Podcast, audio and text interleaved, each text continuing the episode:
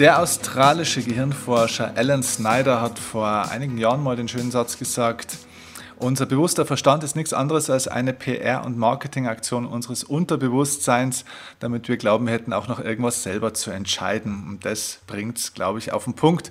Meine Lieben, ich begrüße euch herzlich zum Erfolgsoffensive Podcast heute bin ich nicht alleine derjenige, der spricht, sondern heute haben wir einen außergewöhnlichen Gast, auf den ich mich schon Monate freue, denn so lange steht das Interview auch schon in meinem Kalender, denn er ist einer der Top-Experten zum Thema Unterbewusstsein, die es eigentlich überhaupt gibt, und zwar der liebe Alex Hartmann. Wer ist Alex Hartmann, falls ihr den noch nicht kennt? Also seine Frisur von früher, die hat sich mittlerweile verändert. Ähm, die habt ihr vielleicht noch im Kopf. Ähm, Alex war damals bei The Next Uri Geller, auch in der ersten Staffel, soweit ich weiß, sehr erfolgreich. Ähm, war, glaube ich, sogar fünfter Platz, also ist relativ weit gekommen und ähm, ist mit Sicherheit der Experte fürs Thema Unterbewusstsein oder einer der führenden Experten fürs Thema Unterbewusstsein im ganzen europäischen äh, Raum, so kann man sagen, ähm, ist ein extrem erfolgreicher Hypnotiseur, auch ein Hypnose-Ausbilder, ein sehr, sehr erfolgreicher.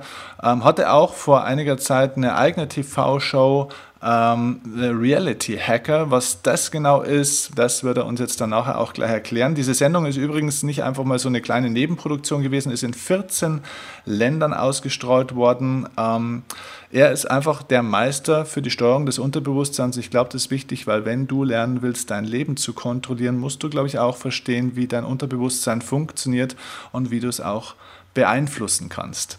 Alex, geil, dass du da bist. Herzlich willkommen im Erfolgsoffensive Podcast. Steffen, danke für diese Anmoderation. Ich glaube, die äh, packe ich mir so auf die Homepage. Da denkt man ja, oh mein Gott, wer kommt da jetzt zur Tür rein? Geil, Dankeschön. Ähm, ja, ich freue mich auf den Podcast. Ähm, schieß los, äh, lass direkt reinspringen, um deinen Zuhörern möglichst viel Mehrwert zu geben. Ja, cool. Ja, wir haben ja vorhin schon äh, kurz ein paar Minuten gequatscht und ich habe schon gesagt, bei dir gibt es eigentlich so viel zu erzählen und so viel zu fragen und ich versuche heute einfach mal auf dieses Thema natürlich einzugehen, was so dein Expertengebiet ist, aber auch du als Person bist total interessant. Und da möchte ich vielleicht mal gleich ganz kurz einsteigen. Du bist ja auch noch ein, ein junger Hüpfer, sage ich jetzt mal. Wie alt bist du denn eigentlich, wenn ich das fragen darf? Ähm, ich bin jetzt 32. 32, ne? also noch vier Jahre jünger als ich. Wie kommt man denn mit 32 eigentlich dazu, dass man ähm, ein, ein super erfolgreicher und, und TV-bekannter äh, Hypnotiseur wird, vor allem wenn man, soweit ich weiß, ja eigentlich mit Startbedingungen auf die Welt gekommen oder, oder ins Leben gestartet ist, die, sage ich jetzt mal, auch ähm, das hat ja viel mit Ruhe, mit Zuhören, mit einer gewissen Ausgeglichenheit auch zu tun, ähm, wenn man damit eigentlich gar nicht so gestartet ist. Wie ist denn das gewesen bei dir? Naja, äh, sagen wir so, eine gewisse Grundenergie, die eher macht als wong, wong, wong, die ist mir ja geblieben. Ähm, aber ja, Gott, wie, wie fing das an? Das Lustige war, ich habe mich noch während der Schulzeit ähm, begonnen, mit einem Thema zu beschäftigen, das die meisten vielleicht nicht so interessiert. Ich habe mich immer für Psychologie interessiert. Damals lustigerweise vor allem für Wahrnehmungslenkung und Wahrnehmungstäuschung, weil während Schulzeiten war ich im Hobby Zauberkünstler. Und dann wurde das irgendwann zum Nebenberuf und dann wurde das zum Hauptberuf und daraus entstand dann diese Karriere als Mentalist, also als Magier der Gedanken. Aber auch das ist ja in erster Linie äh, ein Show-Act auf der Bühne und man arbeitet auch mit Tricks, aber eben auch mit viel Psychologie. Mhm. Und das war meine erste Karriere. Damit jetzt keiner das irgendwie verwechselt, weil du auch vorhin äh, The Next mhm. Uri Geller angesprochen hast. Mhm. Das ist sozusagen eher mein, mein Proof of Concept, meine erste Karriere, an der ich all das ausprobiert habe, was ich heute weitergebe. Es ist mhm. nicht. Ähm, das, was ich heute mache. Ja, ich bin kein Zauberkünstler, ja. ich bin kein Mentalist, schon seit sechs Jahren nicht mehr. Aber mich hat es damals fasziniert. Und ich habe mich selbstständig gemacht 2005, direkt nach dem Abitur, nach der äh, Matura. Und die war gut. Und die Eltern sagten, Mensch, mit dem Abi und jetzt einem guten Studium, wenn du da keinen Job kriegst, dann willst du keinen. Und die Wahrheit ist halt, ich wollte keinen. Äh, ich habe mir halt damals schon vorgenommen, ich möchte mich selbstständig machen, möchte mein eigener Boss sein. Und damals dachte ich, ich mache das, äh, indem ich auf Bühnen stehe, Menschen zum Staunen oder Weinen oder Lachen bringe. Und lustigerweise mache ich das heute immer noch, nur halt in einem komplett anderen Bereich. Und auf deine Frage, wie wird man da in recht kurzer Zeit äh, einer der bekanntesten? Das ist natürlich eine Frage, die ich mir selbst, die, die mir oft gestellt wurde, die ich mir dann selbst manchmal im Nachhinein so gestellt habe und aus dem raus auch meine Seminare und mein Buch entstanden sind. Ja, weil mich viele gefragt haben, Alex, und das sage ich jetzt ohne allzu doll unnötig anzugeben, aber ich weiß, ich habe in dem, was ich mache, recht viele Ergebnisse produziert. Ja, und dann fragen mich viele, wie ging das? Und während ich nicht die eine Antwort für jeden habe, weil jeder ist ein bisschen anders, glaube ich, ich habe auf dem Weg ein paar Dinge gelernt, die eben mir geholfen haben und die gebe ich heute weiter. Und ich glaube, eins der wichtigsten Sachen, und damit erzähle ich jetzt keinem der Zuhörer was komplett Neues, ist, sich ein Ziel bewusst zu setzen. Und es ruhig ein bisschen zu groß und es ruhig ein bisschen größenwahnsinnig zu setzen. Und äh, ich, ich muss so schmunzeln, weil du gesagt hast, naja, du kamst aus der Schule, dann hast du es gemacht und irgendwann warst du sehr erfolgreich. Was war die Basis? Und ich habe Jahre nach dem Abitur mal unser Abi-Buch in die Hand genommen. Also ist so, keine Ahnung, Matura-Jahrbuch. Ja, weiß nicht, wie es bei euch mhm. heißt, aber halt so, jeder hat eine Seite ähm, Porträt in dem Buch von dem Jahrgang und ich habe mal meine Seite natürlich rausgeblättert und geguckt und da hast du auch so Fragen beantwortet, so was war die tollste Zeit hier, äh, nenn mal eine lustige Anekdote, wer war dein Lieblingsnebensitzer, Lieblingslehrer und die Frage, was möchtest du nach der Schulzeit machen? Und da haben die lieben Kollegen alles Mögliche reingeschrieben von, ja, erstmal reisen oder ich möchte das und das studieren oder ich möchte, äh, keine Ahnung, ja, äh, Kindergärtnerin werden, was immer. Ich habe einfach nur reingeschrieben, bei was möchtest, möchtest du mal werden? Habe ich reingeschrieben, reich und berühmt. Punkt. so. Und natürlich war das damals mit einem großen Augenzwinkern gemeint und eigentlich war es nur dazu da, dass jemand, der es liest, drüber lachen kann.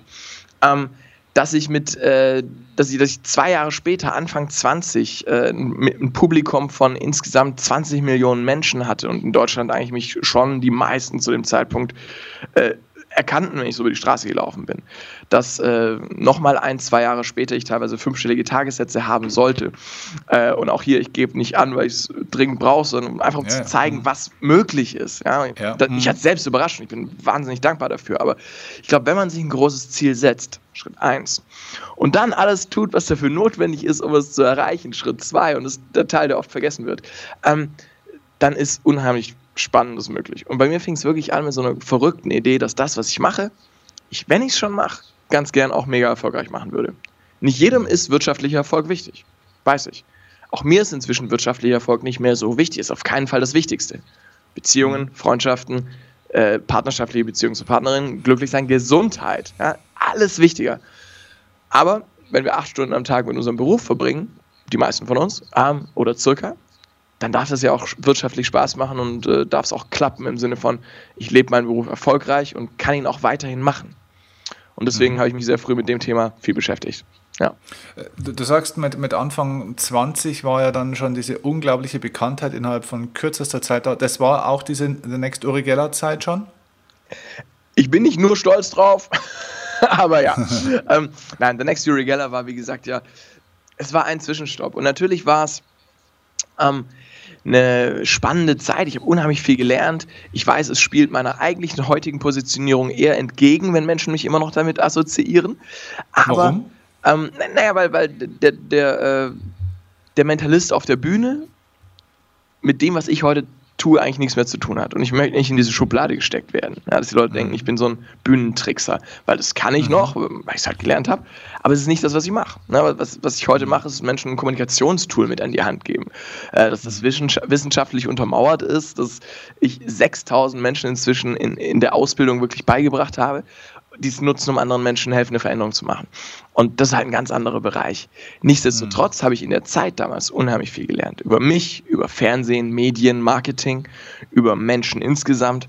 Und während ich weiß, es war ein wichtiger Startschuss, weiß ich aber auch, es lag nicht nur daran. Ja, es gab genug in dieser Show, gab es sogar eine zweite Staffel. Und da gab es genug, von denen hast du nie wieder gehört. Und da gab es mhm. andere, die sind dran geblieben und haben es durchgezogen. Ja, Farid ist ein sehr bekannter Zauberkünstler geworden, weil er Qualität geliefert hat und dran geblieben ist und vorher schon recht bekannt war. Ähm, Leo Martin äh, oder ein Jack Nasher, die auch bei mir in der Staffel waren, sind inzwischen beide sehr, sehr, sehr erfolgreiche Speaker- und Trainerkollegen. Mhm. Aber sie sich halt ja. auf ihren Bereich spezialisiert haben und auch lustigerweise aus dieser Szene wieder rausgegangen sind. Ähm, und gemerkt haben, dass sie, dass sie im Schulungsbereich noch besser aufgehoben waren.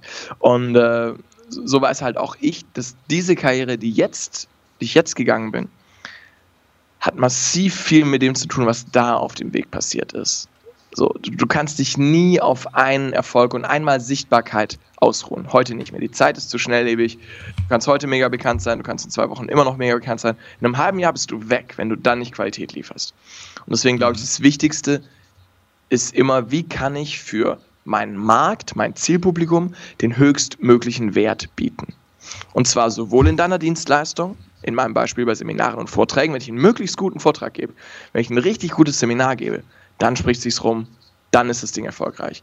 Aber gleichzeitig eben auch schon im Marketing. Wenn ich im Marketing hm. nicht nur behaupte, übrigens, ich bin der Tollste, ich bin der Tollste, ich bin der Tollste, hier ist mein riesengroßes Gemächt, das ich auf den Schwanz, äh, auf den Tisch lege, ich bin der Tollste, äh, sondern eben eigentlich es andersrum mache und meinem Publikum zeige, was in ihnen steckt und ihnen dabei Mehrwert biete durch das, was du hier machst. Das Beste, was wir tun können als Coaches und Trainer, ist schon im Marketing oder im Podcast oder in einer kostenlosen Online-Videoserie einfach verdammt guten Stoff bieten, weil damit bauen wir auf eine total ehrliche Art Beziehungen zu Menschen auf. Und ich glaube, das ist heute das Wichtigste, wenn du erfolgreich sein willst. Welche Beziehung baust du zu Menschen in deinem Umfeld auf, zu Kooperationspartnern, Kollegen, Konkurrenten, äh, wenn du sie so sehen möchtest und so weiter. Aber genauso auch, welche Beziehung baust du natürlich zu deinen Kunden oder deinen potenziellen Kunden auf. Mhm. Und das schon im Marketing am besten, ja. Ja, äh, jetzt habe ich gleich, es sind gleich fünf Fragen wieder in meinem Kopf Ich weiß, ich sehr lange. Versuch's mal. Ich mach's jetzt kurz. Nee, kein Problem. Los geht's. nee, nee, ist alles gut, war alles super.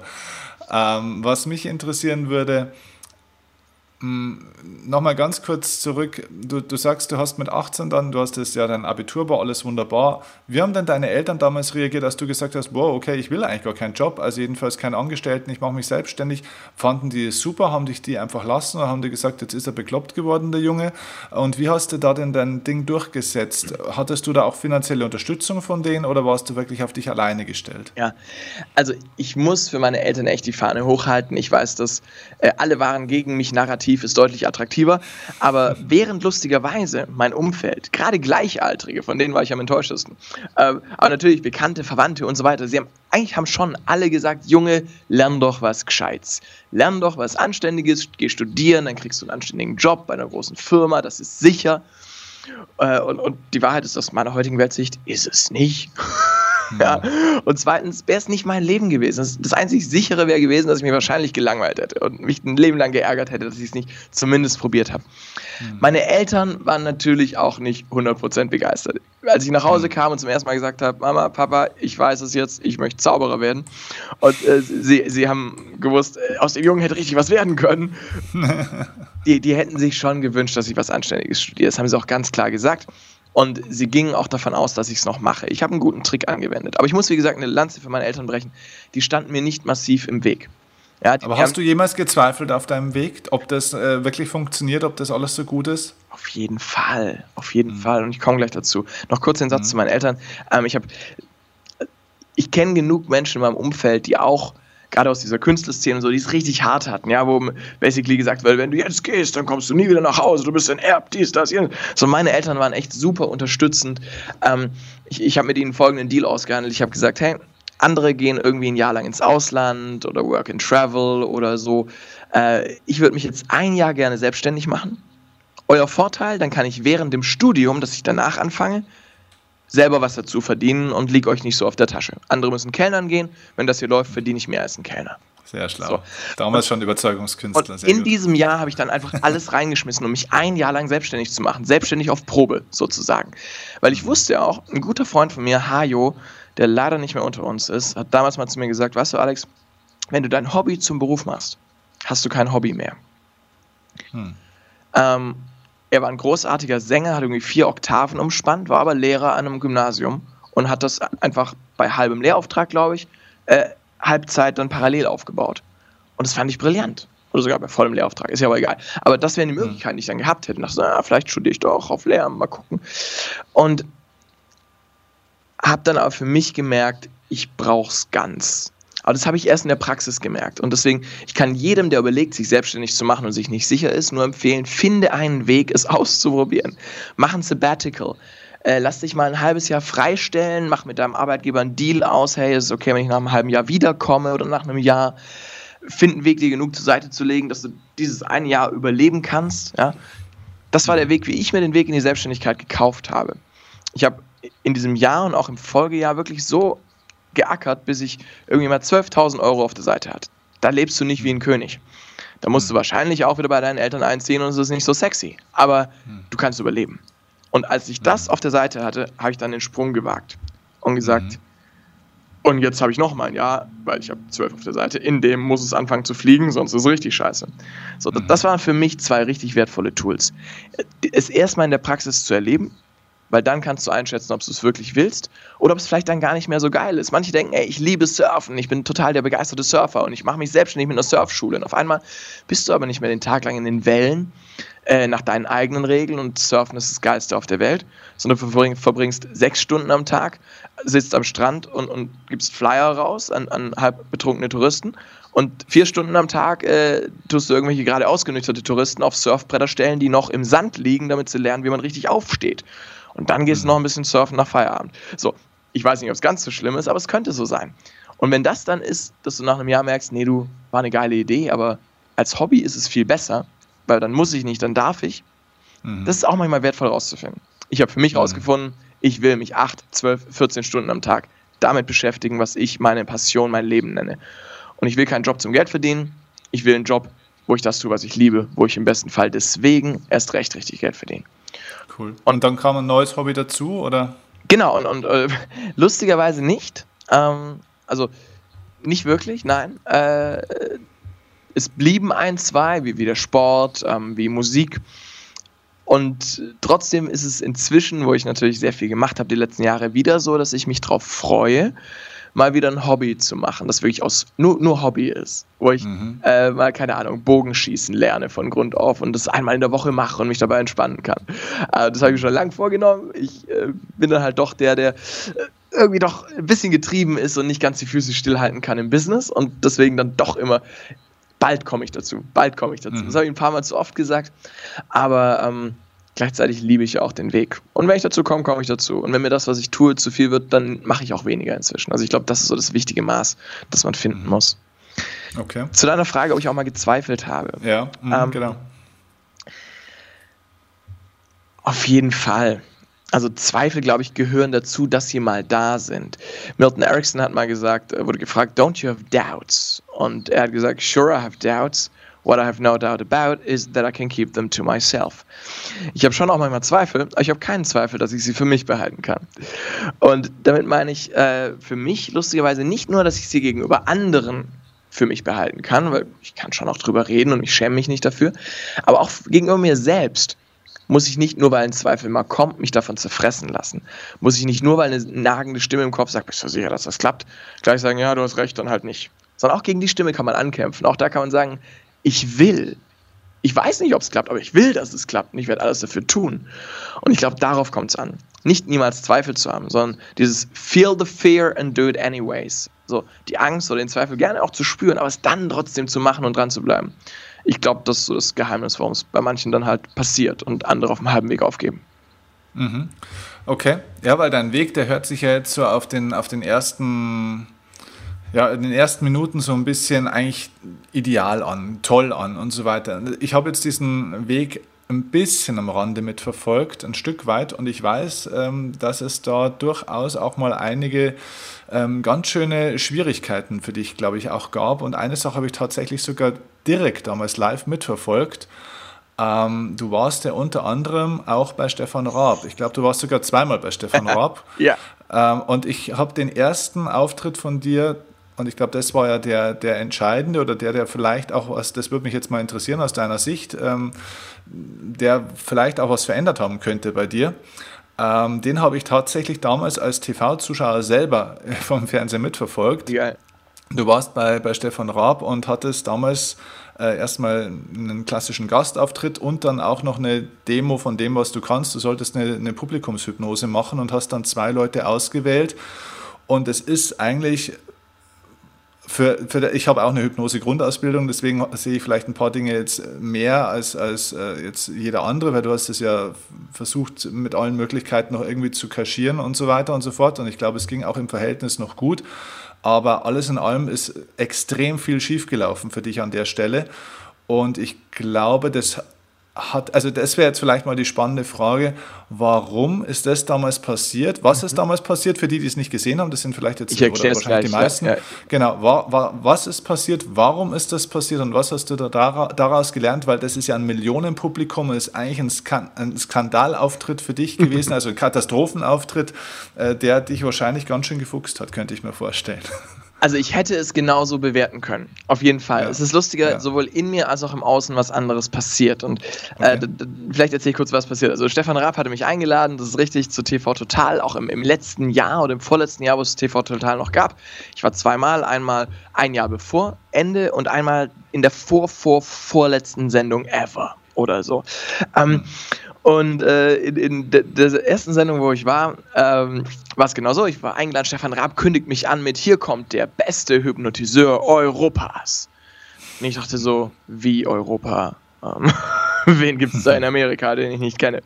Nein, Spaß. Ähm, ich dachte halt so, wow, das ist eine große Anmoderation, da ist jetzt viel Erwartungshaltung im Publikum, baut das auch Widerstände auf, ah, egal, ich muss da raus. So, dann war ich draußen und äh, habe genau das gemacht. Wir haben kurz gesprochen, kurz geredet äh, und dann hat Stefan Raab mir sein Publikum überlassen, die 400 Leute vor Ort und die 4 Millionen Menschen zu Hause.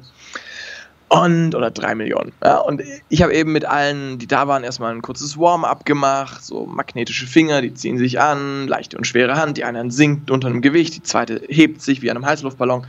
Und dann habe ich zwei Leute aus dem Publikum geholt, einen jungen Mann aus der ersten Reihe, eine junge Frau von da hinten links, beide nach vorne geholt, rechts und links neben mich gesetzt. Und ich sage zu ihm, du klebst im Stuhl und er klebt. Und ich sage, versuche aufzustehen. Er versucht es und es geht nicht. Ich denke so, Jackpot, das wird gut. Ich nehme seinen Arm, ich lege ihn in die Luft. Sagt, der Arm wird wie von einer Statue, steinhart, wie aus Marmor. Probier mal den Arm anzuwinkeln. Und er versucht es und es geht nicht. Und ich sage, versuch mit Kraft. Und er macht, hopp, da, und winkelt den Arm an. Und in dem Moment dachte definitiv ein Teil von mir, genau das, was du in der Anmoderation gerade gesagt hast, der Teil mhm. dachte, fuck! So war das nicht geplant. Man hat auch deinen Blick kurz gesehen. drei Millionen Menschen zu. Äh, du bist äh, auf einem sehr hohen Podest, du hast viel Fallhöhe. Wie sieht das aus? Ist deine Karriere zu Ende? Wow. All diese Gedanken waren da. Und in dem mhm. Moment sagt, hörte ich meinen Mund sagen, sehr, sehr gut.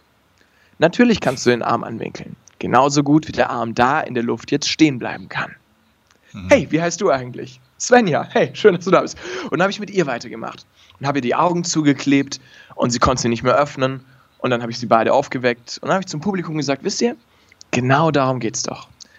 Wenn du denkst, du kannst nicht mehr aufstehen, Fokus auf das, was funktioniert hat. Wenn du denkst, du kannst nicht mehr aufstehen und es konsequent zu Ende denkst, merkst du, du kannst nicht mal mehr aufstehen. Jeder Gedanke wirkt. Wenn du denkst, du kannst die Augen nicht öffnen, dann kannst du nicht mal die Augen öffnen. Und wenn du denkst, aber ich kann doch meinen Arm anwinkeln, dann kannst du sogar deinen Arm anwinkeln. Hm. Und im Publikum alle so, aha, ja, ja, ja, ja, das ist es doch eigentlich, das ist es doch.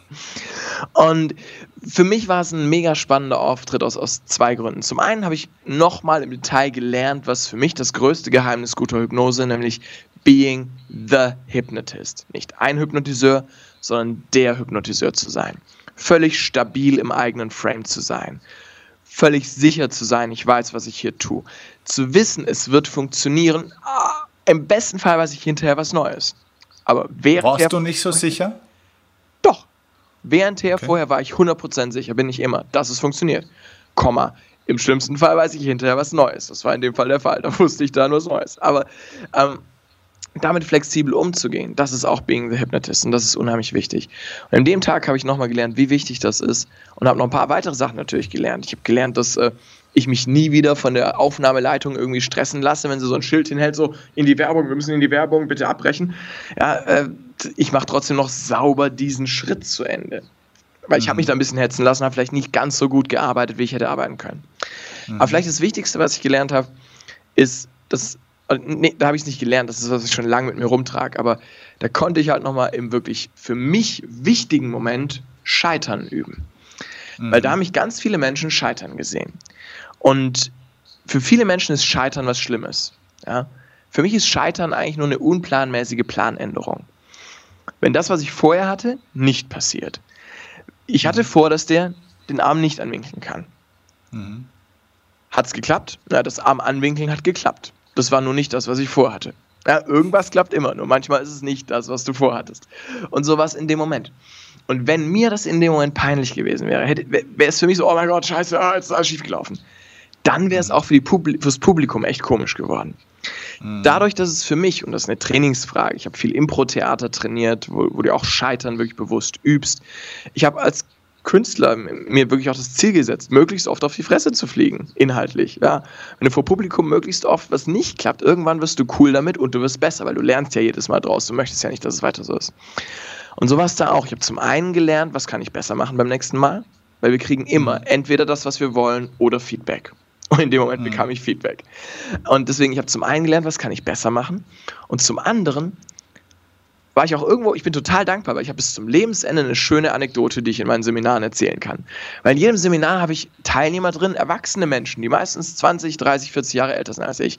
Und die Wahnsinnsangst haben, ja, was ist, wenn es nicht klappt? Und die Wahrheit mhm. ist, nix.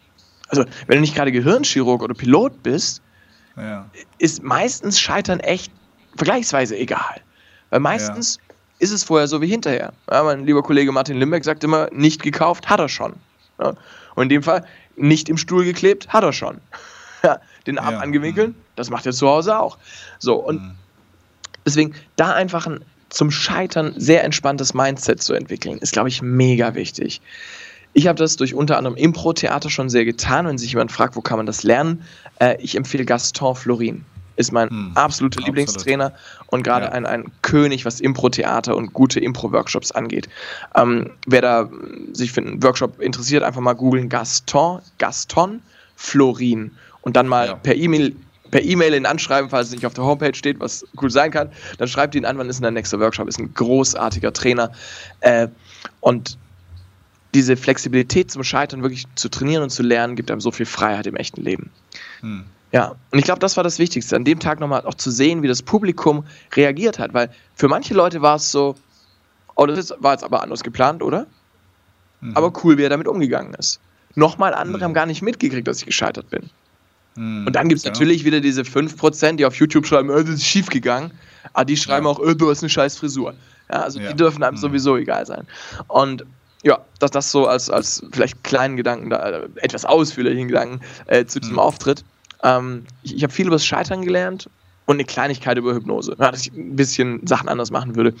Aber lustigerweise war das nicht mal so das große Learning, weil das kann immer passieren, auch heute noch.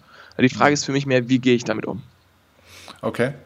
Also äh, zwei Gedanken von mir dazu. Also erstmal Gaston kann ich 100% auch empfehlen. Auch ich war bei ihm schon im Coaching. Ähm, eines der besten Coachings, die ich je in meinem Leben bekommen habe. Ein Wahnsinnstyp. Ja. Nicht nur fachlich, inhaltlich, sondern auch als, als Menschen ein großartiger Kerl.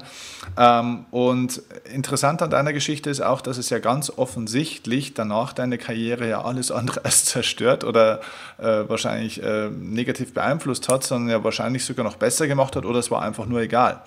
Ähm, ähm, ich, ich glaube, es ist ja auch meistens so, dass diese Angst vor dem Scheitern ja meistens deswegen ist, weil wir uns danach ein Bild ausmalen von dem, was es bedeutet, das vollkommen überzeichnet ist.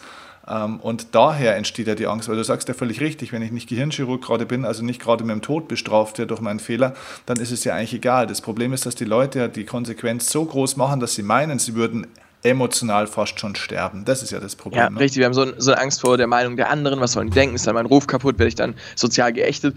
Äh, und alles passiert ja nicht, let's be honest. Menschen lieben Menschen. Mhm. Ich habe nach jener TV-Show, damals in 2008, ne, acht Wochen Primetime pro sieben, 20 Millionen Zuschauer insgesamt, ähm, ein Feedback bekommen von der Aufnahmeleiterin.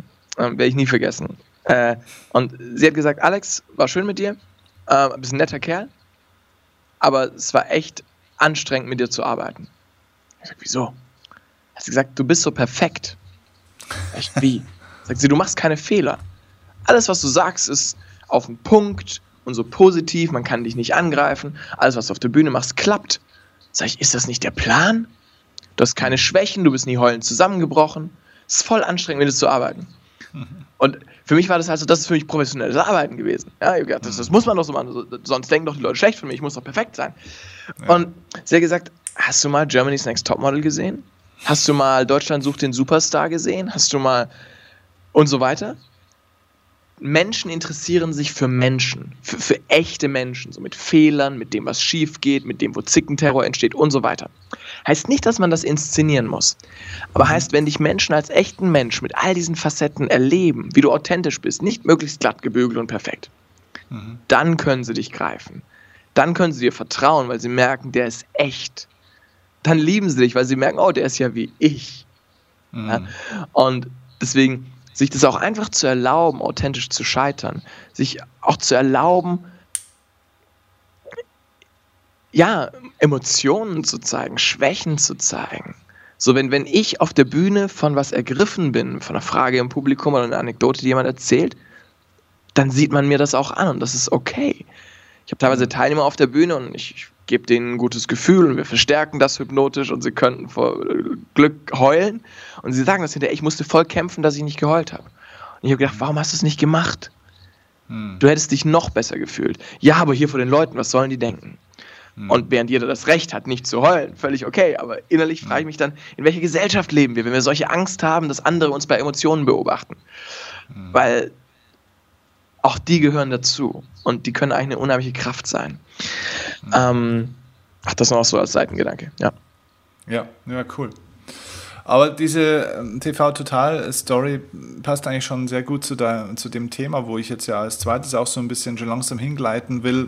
Du hast ja da eigentlich tatsächlich deine Realität, wie sie damals auch war, eigentlich schon sehr stark beeinflusst durch die Entscheidung, die du getroffen hast. Und ich denke, dass du mit dieser Situation, wo andere bestimmt anders hätten reagieren können, dass du mit der so umgehen konntest, ist ja auch eine Folge von diesem langen Training, das du da auch schon hattest, dieser Persönlichkeitsentwicklung. Ja. Ich sage, das ist auch bei meinem Job der Grund, warum ich so gut drauf bin, ist, ist, dass ich einfach jeden Tag meine eigenen Seminare selber besuche. Ne? Also, dass man das einfach, man, man, lernt selber am meisten bei der ganzen Arbeit. Ja. Ne? Und äh, du wirst selber eigentlich einfach ein gestellter Profi in dem, was du erzählst, durch das, dass du dir die ganze Zeit das selber erzählst. Ja. Ähm, Und so, seien wir ganz, sprichst, ganz ehrlich, äh, ja. gleich zu deiner Frage, aber seien wir ganz, ganz ehrlich, auch die Coaches, auch die Trainer, selbst die bekanntesten. Ja, nicht immer leben wir zu 100% das, was wir predigen. Aber wir erinnern uns wenigstens regelmäßig dran und haben dann regelmäßig die Wahl, es doch mehr so zu machen, wie wir es eigentlich wollen und kriegen es dann hoffentlich meistens hin. Ja. ja auch, Tony, auch Tony ist manchmal demotiviert. Ja. Und dann ruft er mich an und dann geht es ihm wieder besser. ja, nee, aber genau so ist es. Äh, einer meiner Mentoren hat früher mal gesagt äh, zu dem Thema, ich hatte damals das Thema, wie positioniere ich mich ja. als Marke? Und da hat er damals gesagt, Steffen, Positionierung ist ganz einfach, die findest du immer in deiner Vergangenheit. Das heißt, wir positionieren uns ja immer zu dem Thema, womit wir selber ein Thema haben. Also warum bin ich ursprünglich mal Mentaltrainer geworden? Ganz einfach, weil ich mental früher nicht der Stärkste, sondern einer der Schwächsten war. Warum habe ich ein Seminar ursprünglich mal aufgelegt zum Thema Selbstvertrauen? Weil ich zu wenig davon hatte ursprünglich. Also wir positionieren ja. uns immer zu dem Thema, was wir selber, was uns selber ein großer Teil von uns ist. Ja. ja. So, jetzt hast du dieses Thema Reality Hacking ja, sage ich mal, so ein bisschen salonfähig auch im deutschsprachigen Raum auch gemacht. Zu, für alle, die jetzt da noch nicht so zu Hause sind, was zum Teufel versteht man unter Reality Hacking? Was hat es damit auf sich? Der, der, Begriff bedeutet einfach, ich, ich greife in das Erleben der Realität ein. Ja, hacken heißt eingreifen in einen Prozess. Und die Idee war, ich hacke die Realität wie andere einen Computer. Das, was ich am Ende des Tages gemacht habe, ist, äh, wir haben eine Fernsehshow produziert äh, mit A&E. Äh, ein, also es war NBC Universal Deutschland ähm, und die haben das, äh, die, die, haben einen eigenen Untersender des A&E und der läuft äh, auf Sky. In Amerika ist es ein Riesensender A&E. Duck Dynasty ist eine Sendung, die läuft auf A&E, hat mehr Einschaltquote als das Staffelfinale von Game of Thrones. In Deutschland ist A&E noch ein bisschen kleiner. Das ist ein Grund, warum viele meine TV-Show gar nicht kennen und sie trotzdem irgendwie in 14 Ländern läuft. Ja, dort hm. kennen sie mehr Leute als hier in Deutschland teilweise. Ähm, und die hieß Reality Hacker, weil die Idee eben war, geil, wir verändern die Realität. Wir gucken, inwieweit ist die Realität stabil und inwieweit entsteht sie durch die Verarbeitung im Gehirn. Was ich am Ende des Tages gemacht habe, ist natürlich mit hypnotischen Techniken in unser Erleben des Momentes einzugreifen. Dass jemand mhm. seinen Namen vergisst, obwohl er ihn doch sonst in der Realität kennt. Dass jemand erlebt, wie sich seine Realität verändert, weil er sich in Eiswasser legt, aber einen Gedanken gepflanzt hat, dass es nicht kalt ist und er es nicht spürt. Mhm. Ähm, dass jemand andere Schmerzen, wie zum Beispiel sich eine Nadel durch die Hand zu stecken, nicht spürt, weil die Schmerzverarbeitung im Gehirn ver verändert ist. Und somit haben wir in das Erleben der Realität eingegriffen mit Hypnose. Und äh, ja, am Ende des Tages ist Hypnose für mich ja aber auch nichts anderes als Reality Hacking, also Hacken der Realität. Weil ich bin der Erste, der sagt, Hypnose gibt's nicht. Mhm. Jetzt habe ich die letzten Jahre 6000 Hypnotiseure ausgebildet, dann ist immer komisch, wenn ich das sage. Aber was ich damit meine, ist Hypnose als das, was wir uns vorstellen. Dieses Klischee von, da ist jemand so irgendwie in Hypnose, das gibt es schon aus mhm. meiner Sicht nicht. Ich glaube, man ist nicht in Hypnose drin. Wo man drin mhm. ist, das ist die Trance und die Trance hilft. Die ist dienlich. Sie macht es einfacher, dass wir uns auf Dinge konzentrieren, uns was vorstellen, etc. Aber mhm. das, was am Ende die Veränderung macht, sei es diese spielerischen Dinge, wie dass jemand die Hand nicht mehr vom Tisch heben kann oder seinen Namen nicht mehr weiß, sei es diese spektakulären Dinge, wie dass jemand einen Fallschirmsprung vergisst, oder sei es diese sinnvollen Dinge, auf die ich mich ja zu 90 Prozent konzentriere, dass wir Menschen helfen, eine Veränderung zu machen, Ängste loszulassen, Schmerzen loszulassen, mit dem Rauchen aufzuhören zum Beispiel. Das, was da passiert, liegt nie an der Trance. Die hilft nur, dass es leichter wird. Das, was es mhm. auslöst, ist immer der Gedanke, der wirkt. Jeder Gedanke wirkt im Körper. Eine schöne Erinnerung löst ein gutes Gefühl aus. Eine schreckliche Neuigkeit löst ein ganz anderes Gefühl aus. Und so können wir eben bewusst Gedanken nutzen, entweder für uns selbst oder wie wir sie als Hypnotiseur beim anderen pflanzen, damit er sie intensiv denken kann oder sie sie intensiv denken kann. Und dann löst das im Körper was aus. Da entstehen Gefühle, wir machen eine Erfahrung in dem Moment, es können sich Glaubenssätze verändern aufgrund von dem, wie wir unsere Imaginationskraft nutzen. Und das kann eben, während viele vielleicht mal eine Traumreise gemacht haben und es war ganz angenehm, kann deutlich weitergehen, als wir denken, indem wir es nachhaltig eine lebensverändernde Veränderung in jemand auslösen kann. Hm. So viele Menschen, bei Hypnose ist natürlich dein Steckenpferd, ne? habe ich ja im Intro auch schon gesagt. So viele Menschen auch, mit denen ich in Kontakt trete, die haben noch extreme Vorbehalte, auch heute noch gegen Hypnose, obwohl es ja. ein Jahrtausende altes, ja, wie soll ich denn sagen, ein therapeutisches Instrument im Endeffekt ja. ist, Technik, Technik ist. Ähm, und die dann auch oftmals Hypnose, also manche lehnen sie ab, mhm. äh, weil sie sagen, oh, das will ich nicht, oh, das ist gefährlich, oh, aber äh, Angst vor Kontrollverlust und so weiter, vor Manipulation, also vor negativer Manipulation.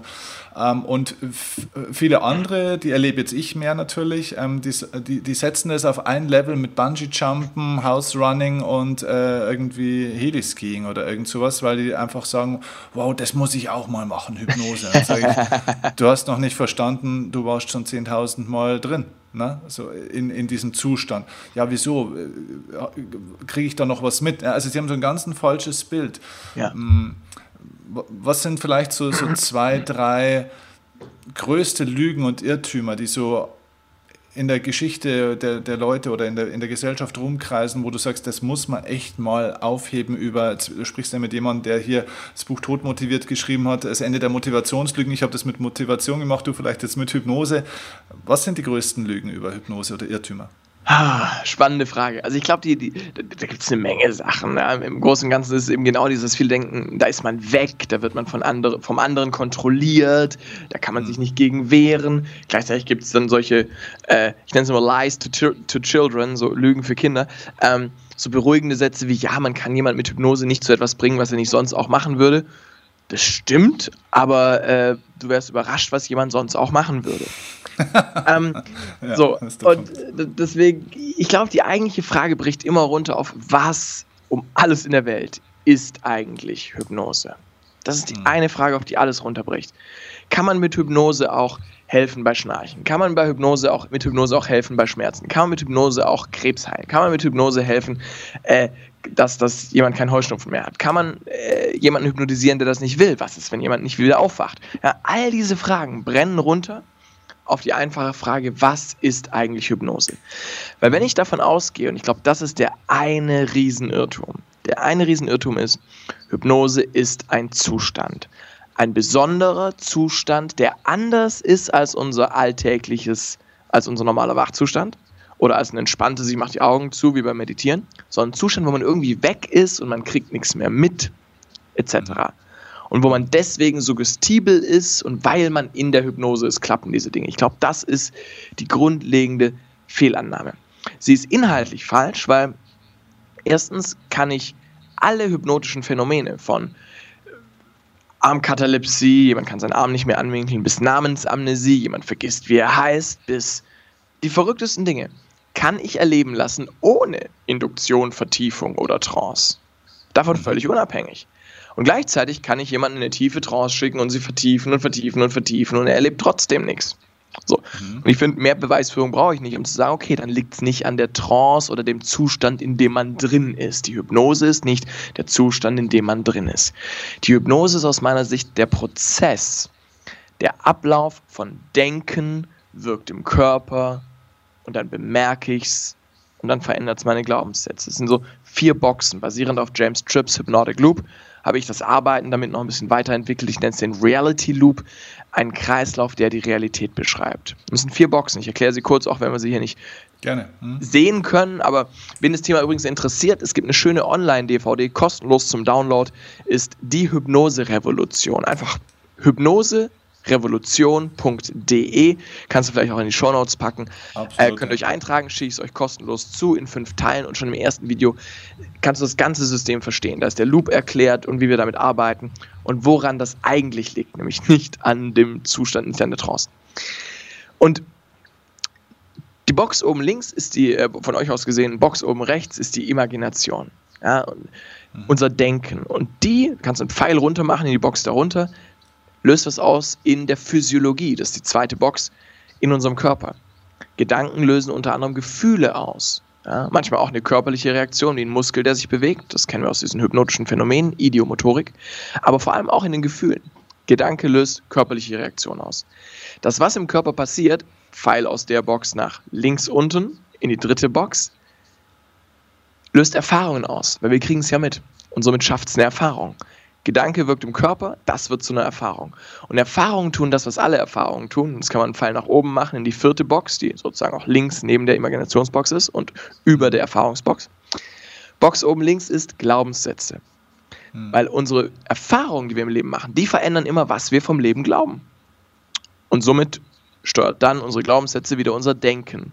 Pfeil nach rechts. Und so wird es ein Kreislauf. Denken wirkt im Körper, Körper erlebt Erfahrungen, Erfahrungen schaffen Glaubenssätze, Glaubenssätze lenken das Denken und so dreht sich im Kreis. Und Hypnose heißt in erster Linie, wir greifen in diesen Kreislauf ein.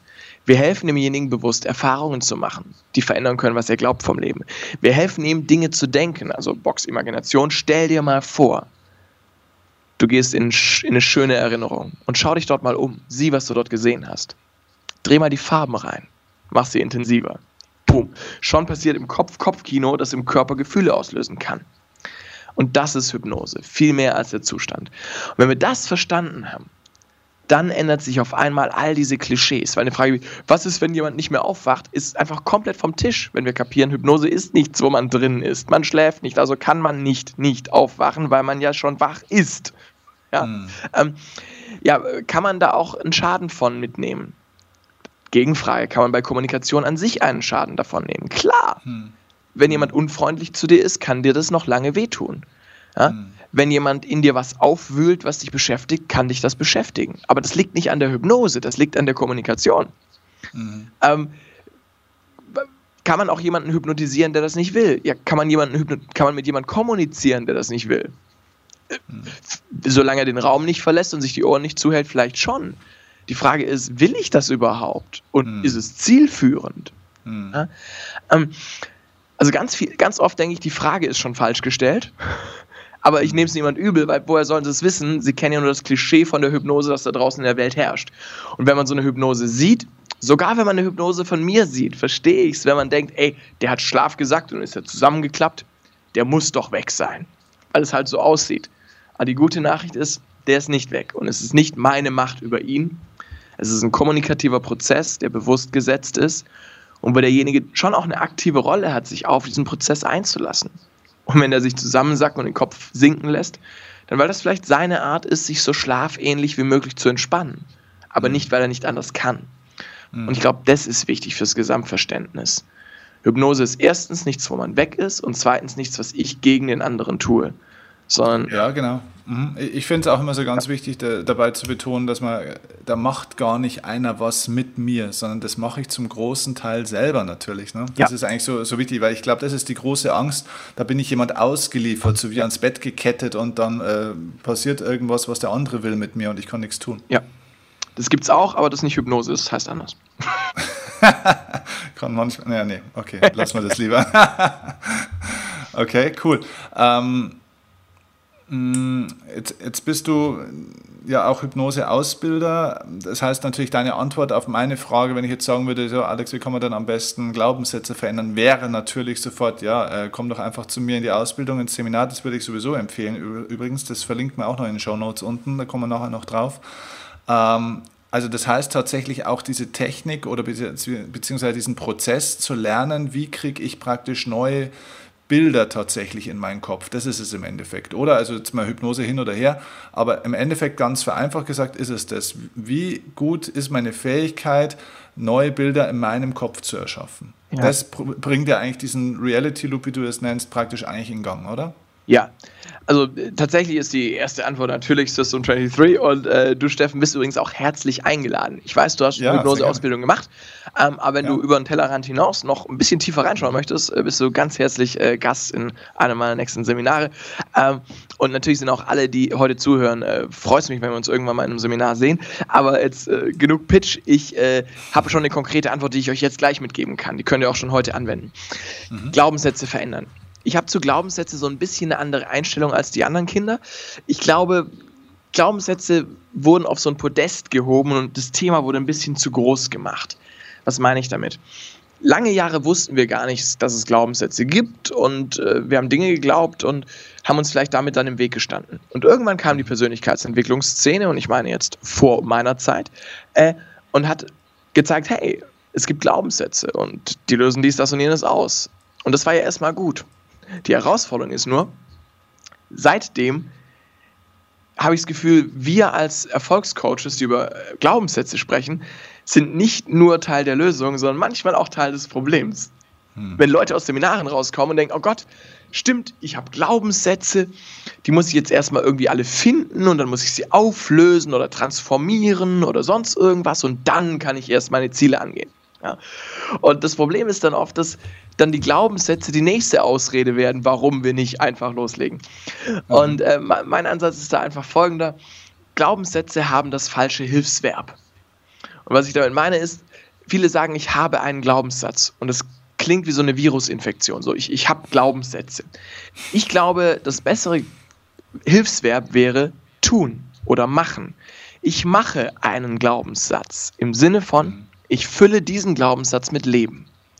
Das Wort credere im Latein Glauben, im französischen croire zum Beispiel, ähm, kommt von cordare, das Herz, la coeur, cor, Herz, corazon, mhm. ähm, dargeben, ähm, das Herz schenken.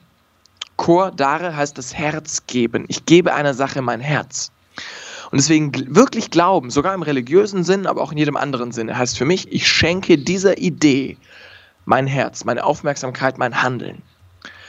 Und deswegen ein Glaubenssatz ist für mich was, das ich mit Handeln fülle. Erst dann lebe ich ihn.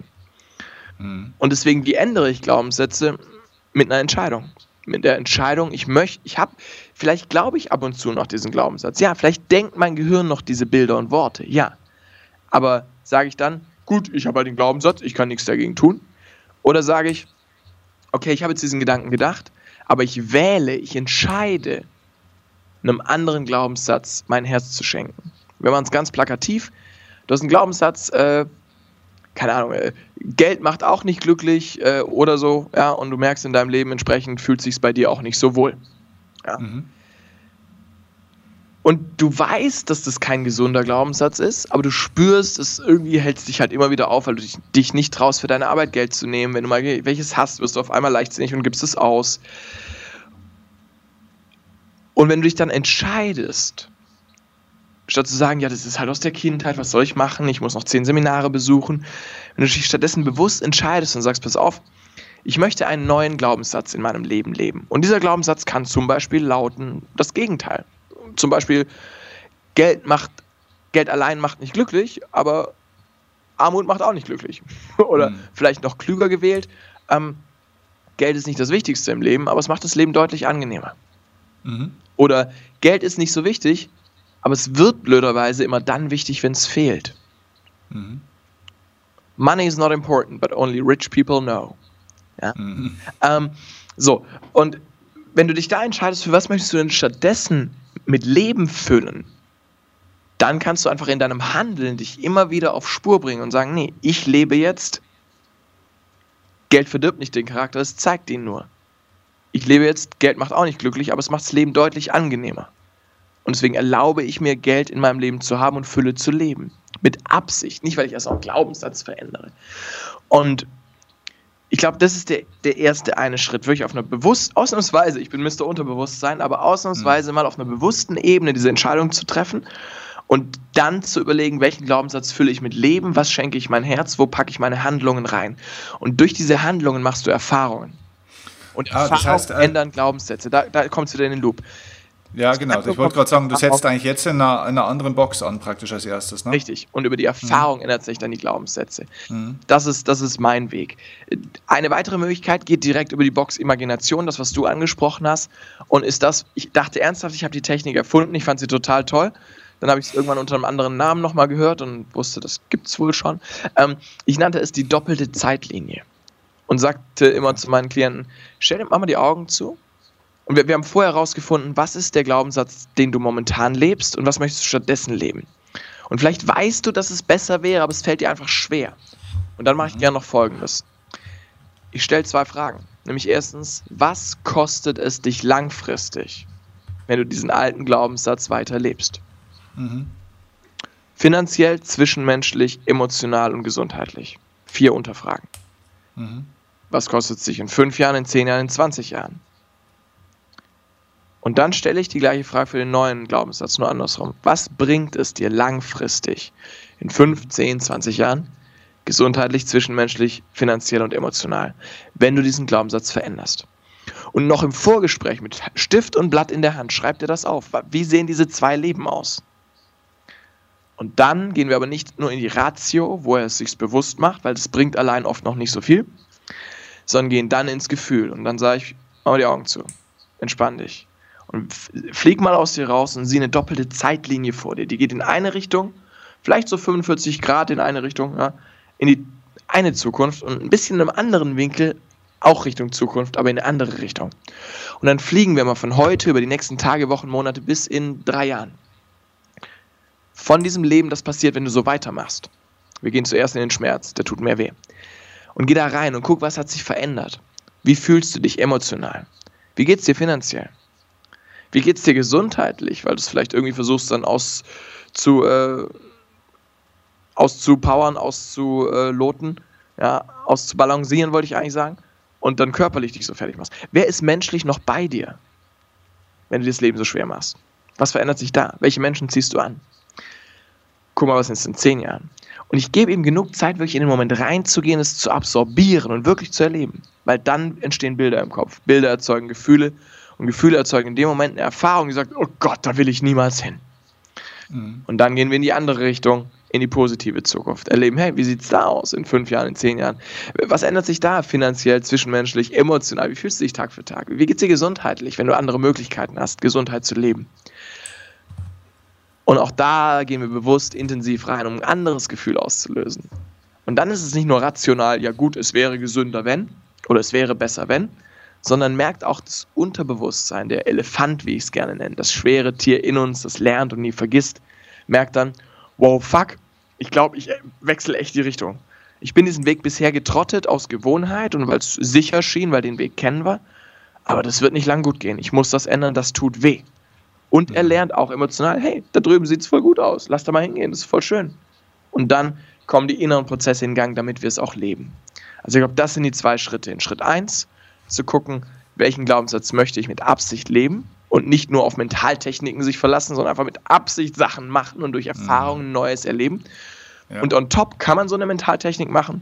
Es ist übrigens der sogenannte Dickens-Prozess, Dickens-Prozess, äh, angelehnt an äh, äh, die, äh, na, wie heißt von Charles Dickens, äh, der wunderbare Roman mit äh, Scrooge. Ähm, Geist der vergangenen Weihnacht oder so ähnlich. Ähm, na, mhm. nicht ein Mitsommernachtsmärchen, sondern ein äh, Im Englischen ist es A Christmas Carol. Ja, äh, wie es in Deutschland okay. weiß ich nicht, ein, ein Weihnachtsmärchen. Keine Ahnung, ja. ich weiß es nicht. Auf jeden Fall darauf geht es zurück und das ist eben eine wunderbare Methode, ähm, um jemanden in zwei verschiedene Zukunften zu schicken, sie beide erleben zu lassen und hm. das Unterbewusstsein selbst eine Entscheidung.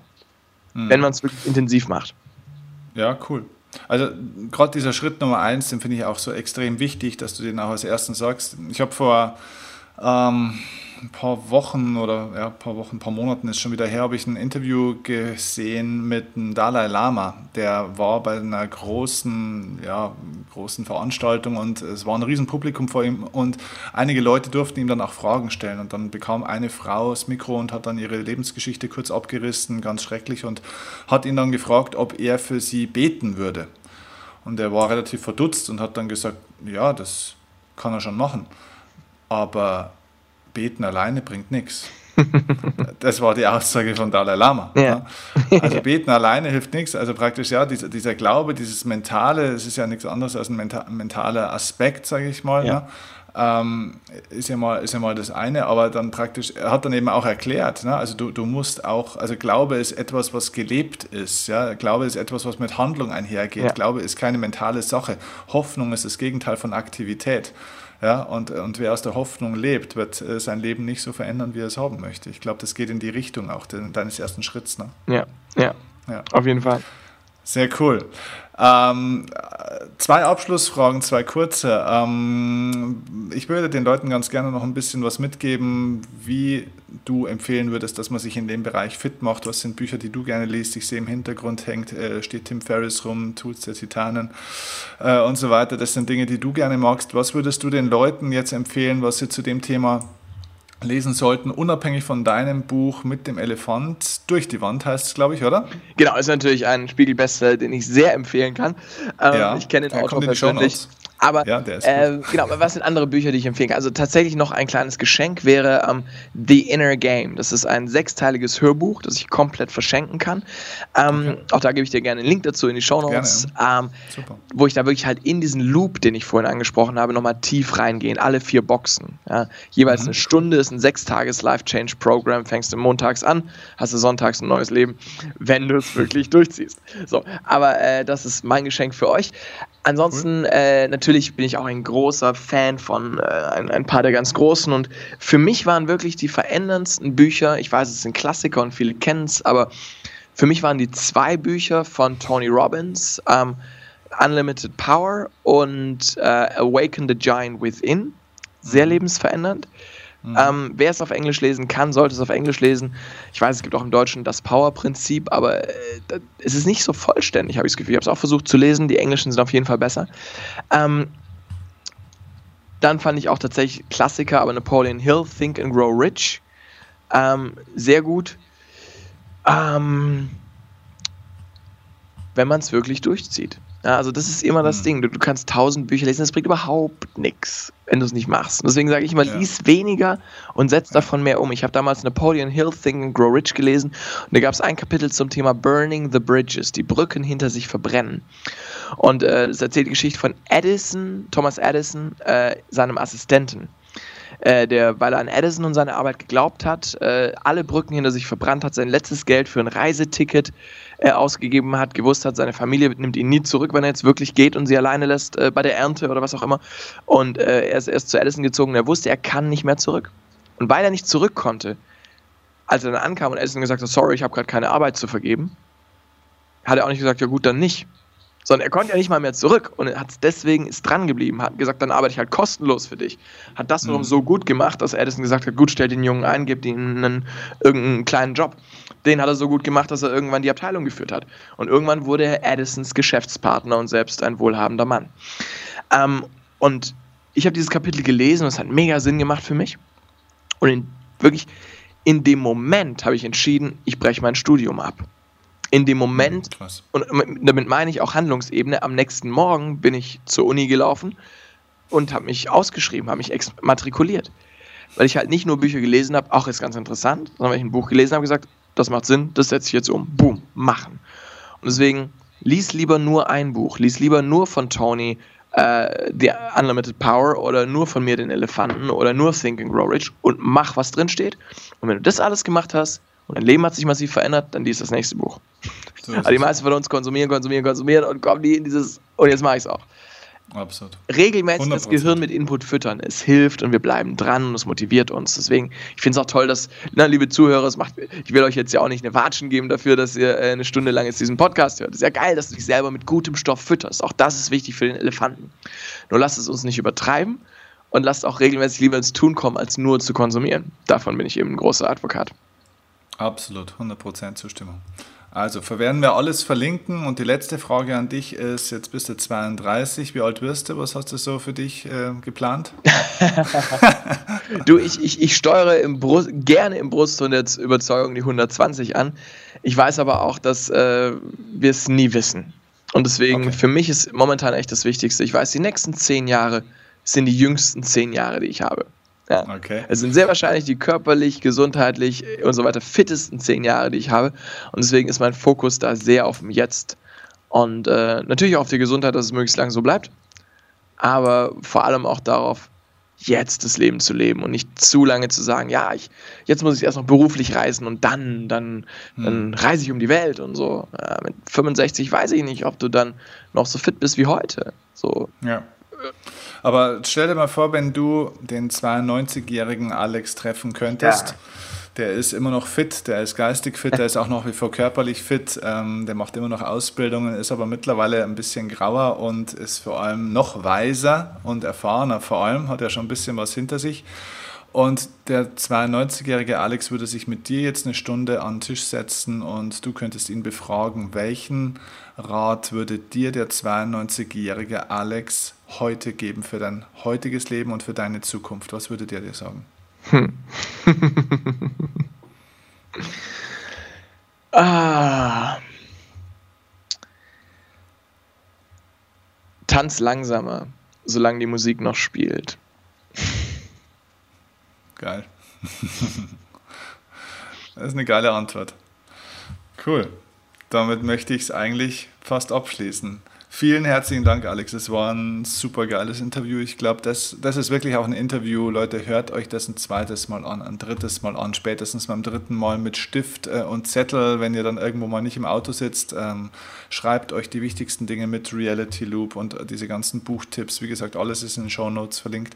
Und geht zum Alex und äh, seiner ähm, Hypnose-Ausbildung zu den Tagesseminaren verlinken wir alles, ist absolut, auch wenn du nicht Profi-Hypnotiseur werden willst, ist eine Bereicherung einfach für dein Leben. Mach die Dinge für dich und nicht, weil du irgendwie immer gleich einen Job draus machen willst. Das passiert, wenn dann automatisch im Anschluss. Genau. Danke dir. Ähm, vielleicht dazu noch ein kleines Addendum, äh, weil wir es äh, vorhin vergessen haben. Ähm, für die, die es interessiert, wir können euch äh, ein besonderes Angebot machen und zwar, äh, wenn ihr die Hypnose nach System 23 mal kennenlernen wollt, haben wir inzwischen ein tolles Format, ist die Hypnose-Revolution live.